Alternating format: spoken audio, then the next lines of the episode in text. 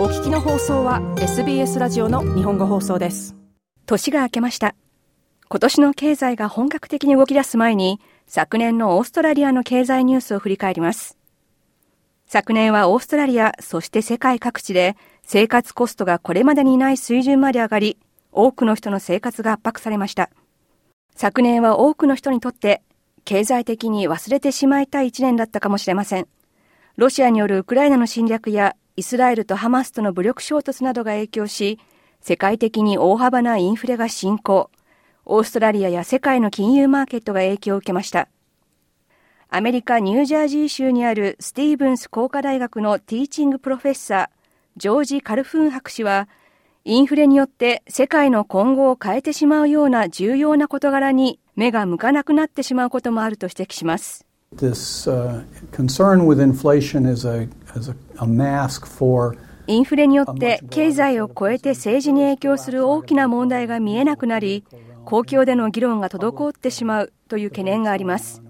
中東での戦争、ウクライナでの戦争、そして中国での状況、中国での政治的な分裂にそれぞれどう対応すべきなのか、そして非常に珍しい状況での大統領選挙も近づいています。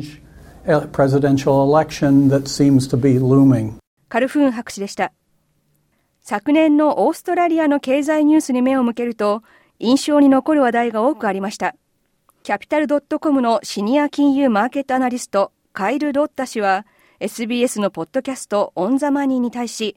彼が最も印象に残ったニュースについて語りました。オーストラリアの経済界を最も揺るがしたのは、カンタスをめぐるドラマではないかと考えます。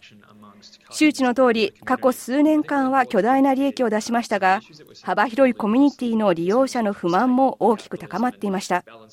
ステークホルダー資本主義、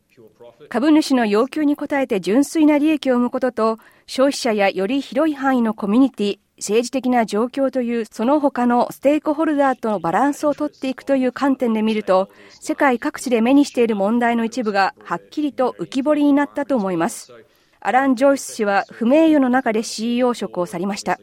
カンタスの一件は他の言葉が思いつきませんがビジネスの世界で行われた最もスキャンダラスな展開であり時代の動向を示すものだと思います。より広範な経済におけるビジネスのやり方についての時代を特色づけるものだと思います。ロッタ氏でした。昨年の経済ニュース、企業や組織でトップの座を離れたのは、カンタスのアラン・ジョイス氏だけではありません。昨年一連の利上げを行ったオーストラリア準備銀行 RBA では、フィリップ・ロー総裁が退任を発表。また、オプタスのケリー・バイヤー・ロズマリン CEO も、昨年11月に起きた大規模な通信障害の後、CEO 職を退きました。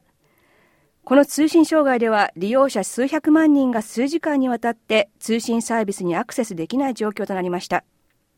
キャピタルドットコムのロッタ氏は、オプタス CEO などの辞任について、人々が過ちに対してこれまでのように寛容でなくなってきていることを示していると説明します。I think it's just incredible scrutiny, especially with, you know,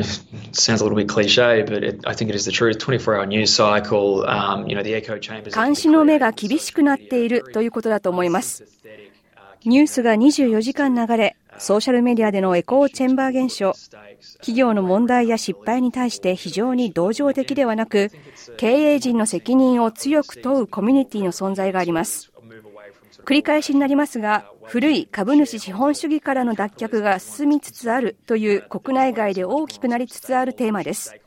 これはステークホルダーそれぞれの状況を考慮する、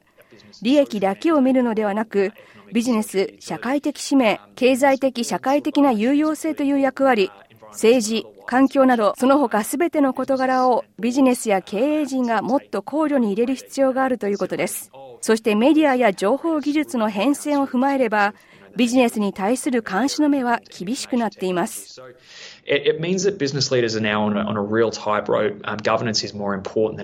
ロッダ氏でした。昨年はコロナウイルスのパンデミックから立ち直ろうとする世界にとって転換期になったと考える人が多くいます。ビジネスは従業員の新しい働き方を受け入れようとしていますが、出社を拒否する従業員にペナルティを課す企業もあります。コロナ禍で仕事を失った人も職を見つけ、働き始めるようになりました。カルフーン博士はこの傾向は今年も続くと予想します。The pandemic took several million people パンデミックで数百万人が職を失いましたが、見たところ職を失っても、十分な経験も蓄えもある、しばらく何もしないでいようという人もいました。大引退時代、グレートリタイアメントです。ですがご存知の通り、これらの人のうち多くが再び仕事に戻っていて、状況を正常に戻しつつあります。労働市場は2020年と21年の前例のない大きなショックを経て、再び正常化しているように見えます。カルフーン博士でした。生活コストの上昇に直面するオーストラリアの人々。昨年の最後の数ヶ月間はインフレの伸びが予想以上に抑えられて安定しており、わずかな希望の光が見えました。これによって今年は生活コストの水準がより通常のレベルに近づいていくかもしれません。ロッタ氏は今年注意を払うべき課題について、インフレの伸びがさらに抑えられた時だと語ります。経済のサイクルで今私たちがいるのは着地点につながる最後の部分ラストマイルプログラムと呼ばれるステージです。サイクルの90%が慌ただしく終わりましたが残す10%例えばインフレ率が3%から2%に下がるという部分は時間がかかるかもしれません。そしてここで疑問が生まれます。インフレ率が下がるなら、その原因は何でしょうか？リセッションでしょうか？その場合、リセッション自体が問題となります。今の状況を踏まえて言えることは、世界の金利はピークに達し、今年中に下がるだろうということです。ロッタ氏でした。今年の世界のマーケットが大幅なインフレから一服できるのかどうか、その大部分は世界情勢にかかっています。すでにビジネスや物流に影響を与えている戦争が2つ続いています。また今年はアメリカの大統領選挙やヨーロッパで欧州議会選挙があり、世界経済における中国の影響力も強まり続けています。世界経済はその中で綱渡りを迫られそうです。SBS ニュースのリカルド・ゴンカルブスとアレックス・アニファンテスのストーリーを SBS 日本語放送の平林純子がお伝えしました。SBS 日本語放送の Facebook ページで会話に加わってください like いいねを押してご意見ご感想をお寄せください